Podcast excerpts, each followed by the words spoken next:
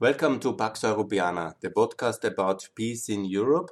And we are discussing about EU days, about EU Day now, the 22nd of February 2014. And it's a day which should be in the memory of all Europeans. It's the day of a victory of the Maidan and the release of Yulia, Yulia Tymoshenko. That is this uh, blonde, very beautiful looking Ukrainian politician you certainly can remember and she was a political prisoner basically from the moment she lost the presidential election uh, to uh, President Yanukovych, who fled in the evening before. And imagine the constellation. Yanukovych wins in 2010, and immediately the whole state apparatus, the so called independent courts, start uh, to press charges against the loser of the election, and then she is put into jail on some uh, trumped up charges. And this is kind of um, very, in a way, in Europe, very rare case of absolutely clear political injustice and prosecution, abuse of the justice system against the political opponent. And rightly, the Europeans made a big uh, case out of this, and it was a lot of pressure on Ukraine because of this uh, scandalous uh, conduct.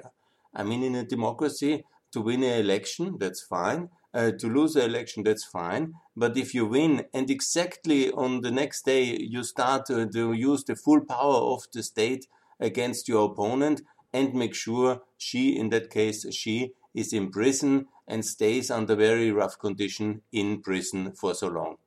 And if you have never seen this speech, it's kind of really dramatic when she then in the evening speaks in front of the Euromaidan and uh, the people um, applauding, she um, making her case, uh, sitting in the wheelchair because from the hunger strike she was very weak. That is really such a dramatic picture, and also in many ways a moment of joy, and that European diplomacy has helped uh, to free her. That Ukraine was from that moment a country which hopefully will end its communist inheritance of politicized justice and that there is a better Ukraine possible and happening from that moment, from the 22nd of February. And I call on everybody not to abuse, everybody in the world, do not abuse uh, the justice system for political purposes, because this is exactly what happens. Here at this moment, I refer to see this video. I would like also to explain some fundamental things about communist systems and about post Soviet transition and maybe it's also true in other socialist countries. But in the communist system, there is no kind of independence judiciary. That means the idea that a judge or justice system is independent from the state in a sense, or making judgments based on the law or on kind of independent assessment of what is the truth in a case. Yeah? And that's an absolute illusion. It was never like that. It will be never like that.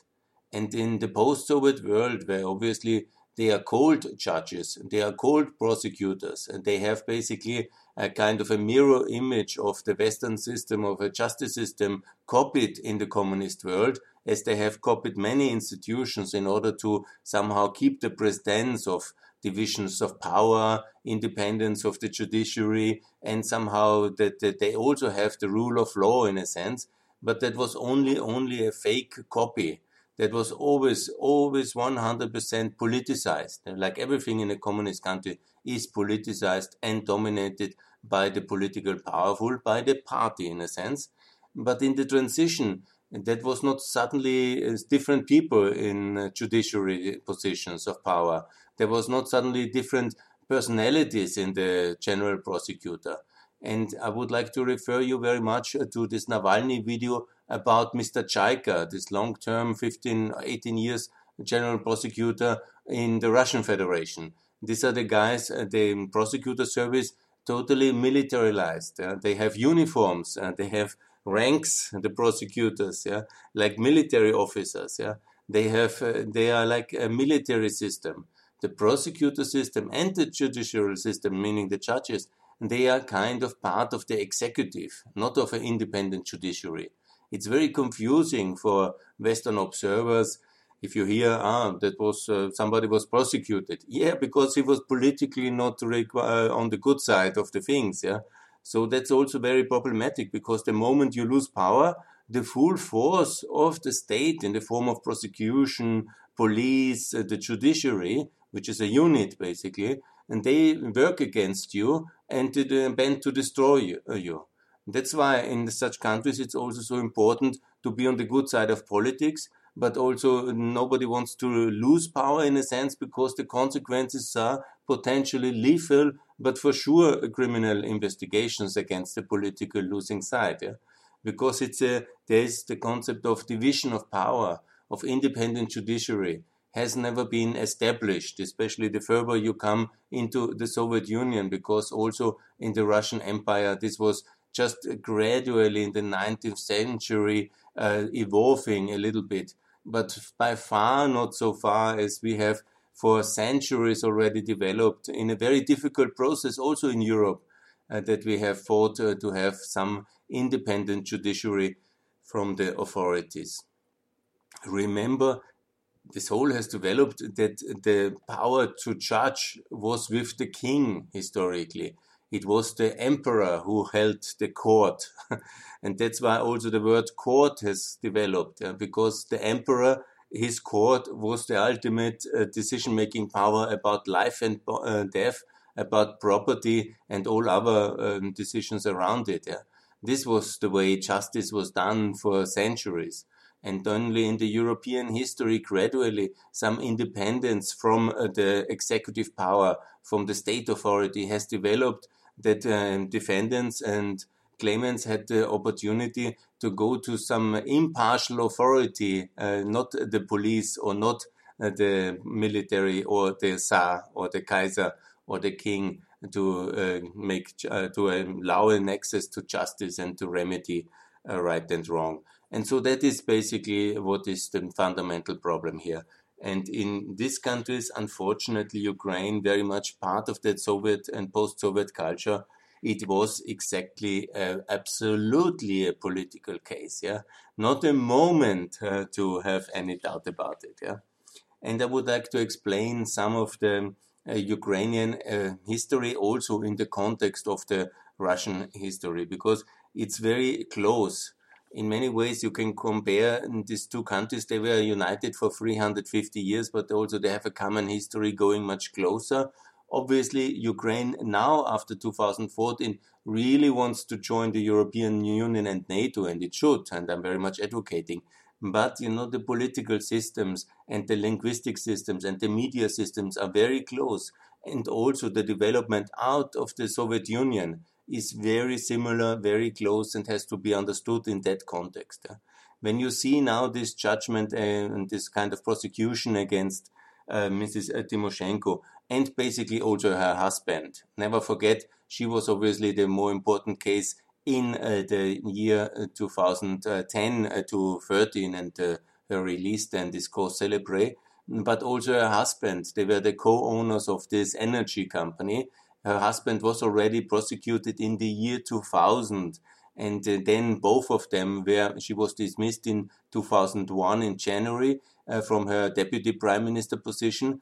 And this case uh, this family basically not everything. What I will now do is compare Russian personalities and Ukrainian personalities. I know there is always differences but it's easier to explain and it makes a lot of sense so the case of um, Mr. and Mrs. Uh, Tymoshenko has to be compared with the Russian takeover of the Yukos uh, uh, company, the more, very famous competitor to Putin or perceived competitor, and I think he was a potential competitor for power, Mr. Khodorkovsky. And the Timoshenko, the husband, Alexander the Tymoshenko, prosecution in 2000 was more or less the test case if that's possible, uh, also then in Russia. Because uh, Ukraine, in a way, uh, experimental box for the Russian interference. And obviously, Ukraine never, in the Russian imperial sense, never allowed to be independent completely. It was in Putin's world always a gigantic failure that Ukraine has uh, left uh, the Russian world, and they were bent for reconquest. And so this kind of case against the Timoshenko family already in 2000 was just the kind of test case to retake also Yukos.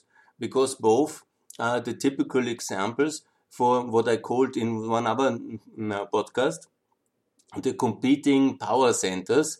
Like in Russia in 96, I mentioned this loan for shares, uh, the, the oligarch um, clientele, uh, Khodorkovsky, one example for that, but many of them who basically united behind the second term of Yeltsin.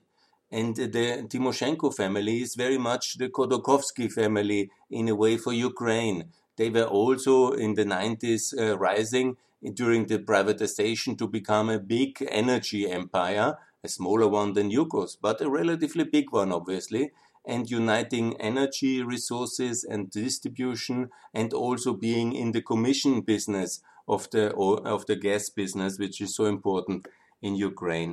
And so they are quite a similar case than Khodorkovsky. And what Putin did with Khodorkovsky was obviously the role model for Yanukovych uh, to repeat also uh, with Timoshenko, and I'm sure they plotted it together. Additionally, never forget Mr. Manafort was uh, deployed uh, to as a on a hit job and to make sure that there is a good legal case against her. Obviously, you can always find, you know, in the 90s, in the Soviet, uh, in the ex-Soviet Union, in Russia, in Ukraine, everybody, the world was uh, gray and dodgy, and there was always something to find but they never managed to find anything significant. And it was all completely politicized. And please see it in this context. Also, Mrs. Timoshenko, you know, she is definitely also a problematic personality and her husband. You know, they are these are oligarchs. These are typical 90s oligarchs in the Khodorkovsky style.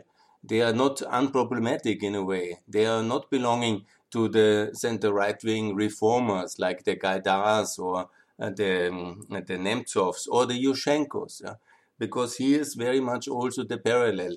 When you compare Nemtsov and Yushchenko, it's not a coincidence that Nemtsov was actually so much active in the 2004 Orange Revolution and that uh, he and Yushchenko, they worked very closely together and supporting each other. Because this is again the, what was in the in Russia, this uh, Nemtsov camp, or also with Gaidar and so many, Yavlinsky, so many center right wing reformers, people who really believed in a liberal Western future of Russia and Ukraine, who were ultimately defeated by the security guys around Putin.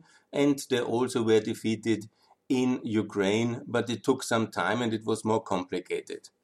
I would like, but remember this Yushchenko Nemtsov link because it's very important and you can compare them um, Mr. Yushchenko, who is the big competitor to Mrs. Timoshenko, he was the head of the central bank already in 93. He was in many ways the Western reformer. He was the father of the Hryvnia.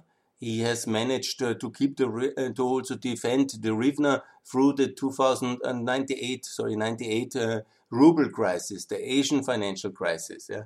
And he was appointed to be then the prime minister as a kind of Nemtsov style reformer as a whiz kid, a young reformer in the year 99, because uh, there was um, uh, this uh, problematic um, uh, Kuchma. He was a very problematic um, prime uh, president at that time already. He was basically the Chernomyrdin of uh, Ukraine.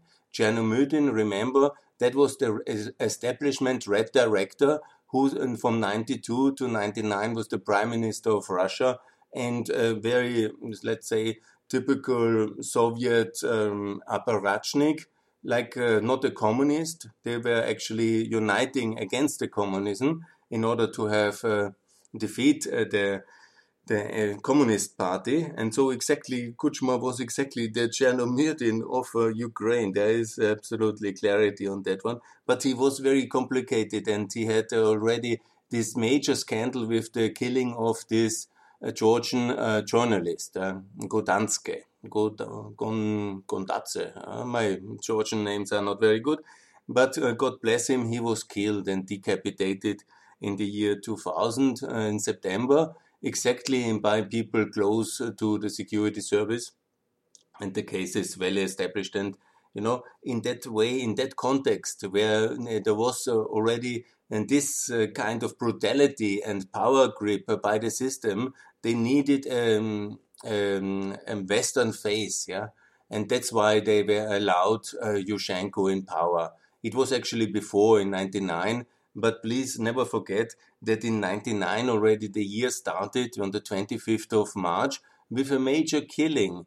And the main opposition candidate, who was who was meant to run against uh, um, Kuchma in his second term, he was killed in a car accident. Just uh, that's called Mr. Chornovil. Chornovil, similar like Chernobyl, but it's Mr. Uh, Chornovil. And he was in a car. He died. Obviously, later this is very difficult to assess if it is an accident or if it is a targeted killing. But I just want to say that the, in the west, from the Eastern German secret services, where all the archives have been basically then opened uh, towards the Western Germany in this chaotic integration and unification, and that's why many of things are in the public knowledge, which otherwise would never have been. It was one of the favorite ways uh, for the Stasi to kill people, were with some kind of fake uh, car accidents because then you work with uh, different methods. Um, then you try to make it very clear that this was an accident, yeah. And they had a mastery in that one. And he died in an accident, Mr. Chornovil, and he was in many ways uh, the father of Ukrainian independence. In a way, very comparable with Mr. Gaidar. Uh, he was in many ways a Western uh, figure. Uh, would have uh, made a total different Ukraine if he got the chance in, 1999 to win that um, uh, presidency, and he had good chances, yeah? but he was not allowed to leave, uh, and so we will never know. And so basically, this is the similarity.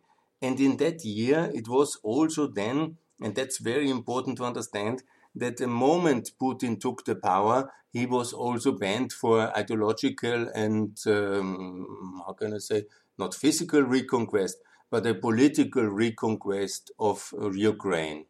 It started with the energy business. That's not surprising if you follow Mr. Putin's career. But immediately in the summer of 99, there was a huge uh, petrol and gas crisis in Ukraine about the old payments, the old debts, about the pricing. It's all the same about the quantities, saying that Ukraine is stealing the gas. And, you know, this led to a major escalation. And then uh, uh, there was the re election and obviously they didn't agree very well.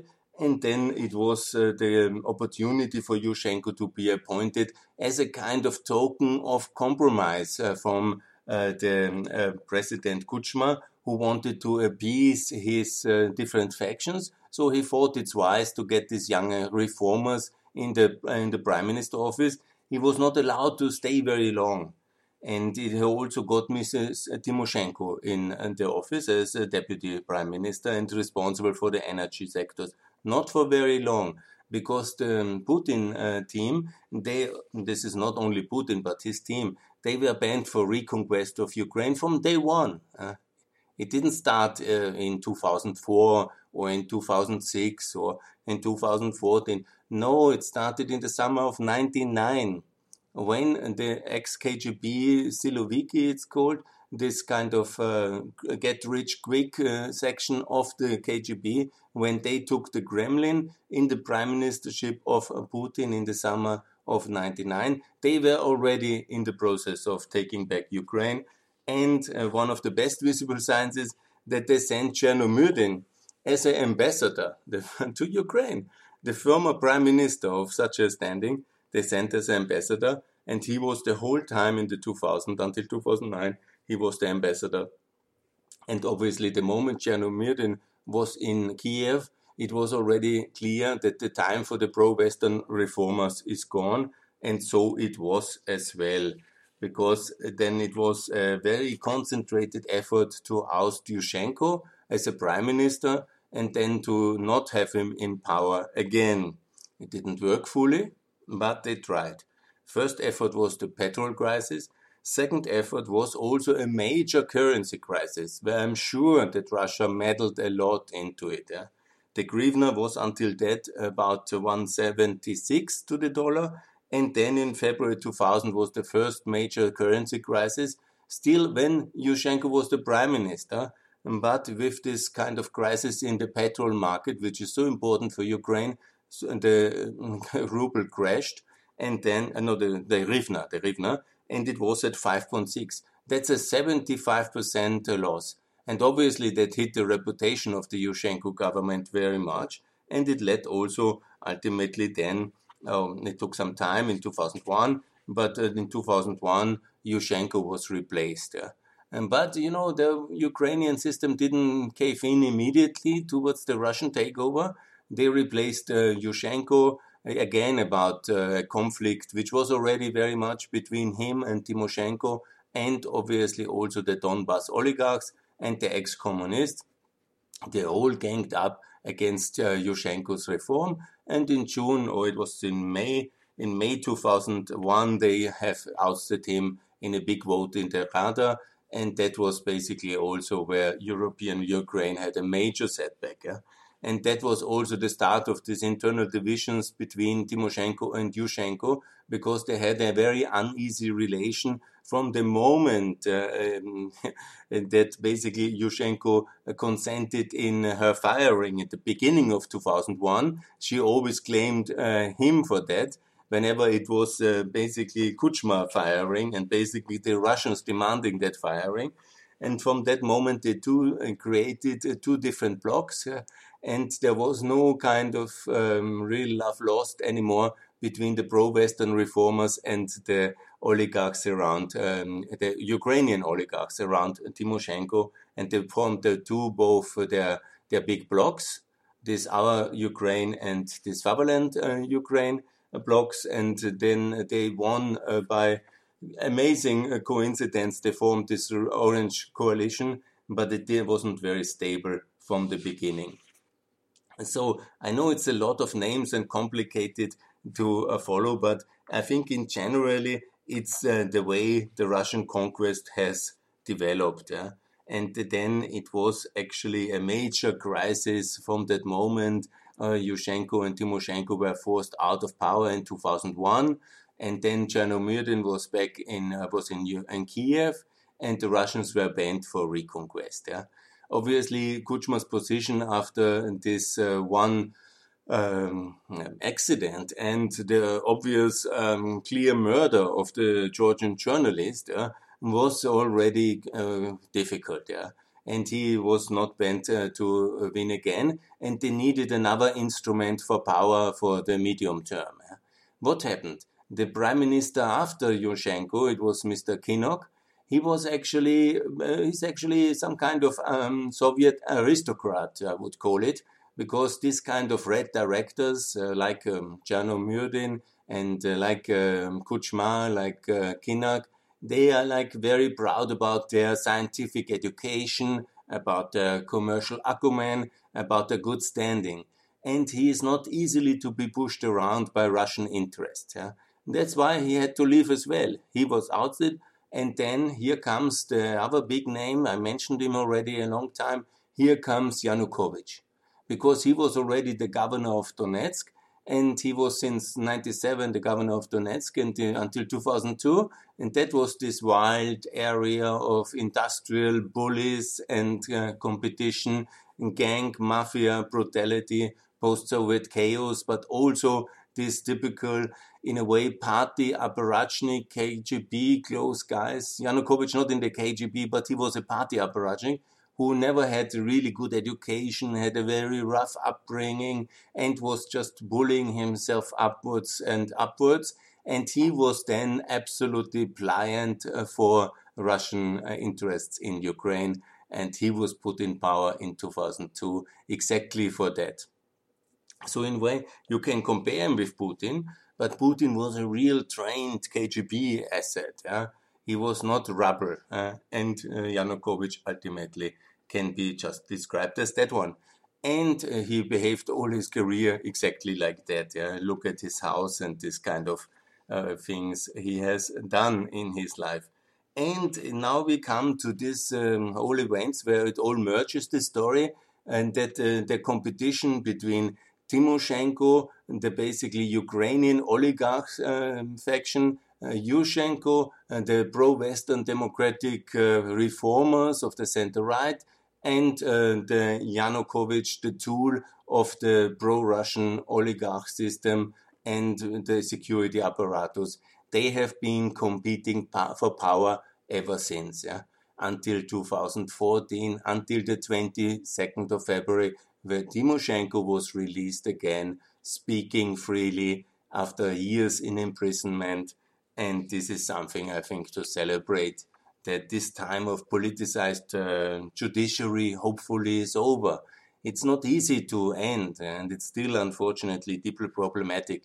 But when you see it compared to where Russia is in its judiciary system, which is one of the worst in the world, you see it now with the Navalny case. Uh, and, you know, the last uh, seven years have seen significant progress in cleaning up the relation between the executive and the judiciary in Ukraine, while ever it's a monumentous task to rid uh, the world of Soviet prosecutional systems and to really have independent justice.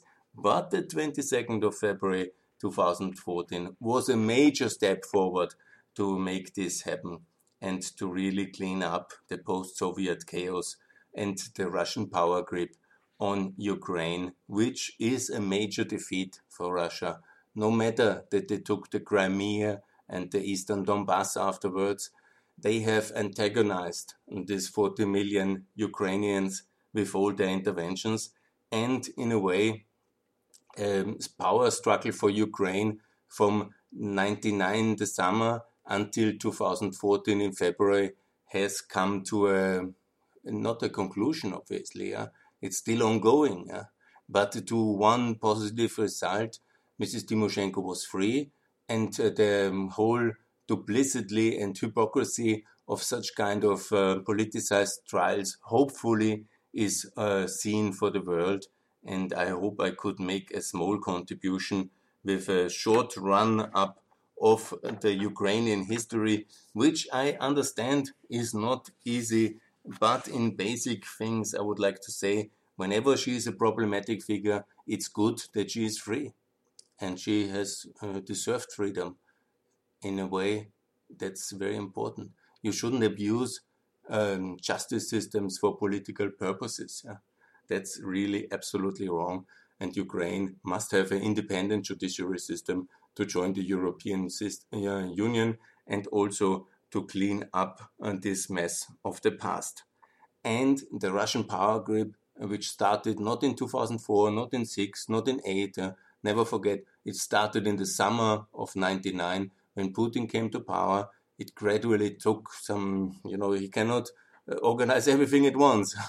It took um, basically until Yanukovych came to power, and the people have rejected his kind of style of crowning um, Soviet uh, oligarchy in uh, 2005 when they voted uh, for Yushchenko.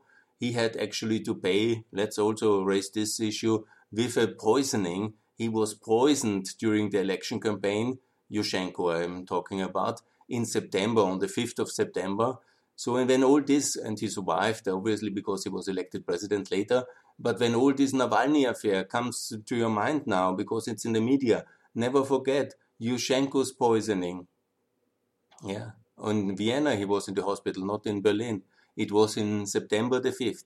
Then he was elected because the majority of the Ukrainians already at that time wanted to have a rule of law and European kind of freedom and democracy. They didn't want to have this kind of uh, post Soviet power grab and oligarchy.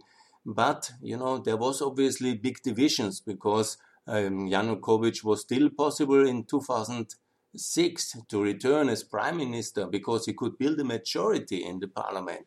Let's not see that Russia, let's always see that Russia was still able to manage uh, Yanukovych in his party of the regions, was able to manage a majority, not a majority, yeah, majority, yeah, a prime ministership in 2006 and with the help of Manafort and his kind of uh, manipulations was uh, able to win um, the presidential election uh, of 2010. Yeah? So there was no clear European Ukraine in no way yeah?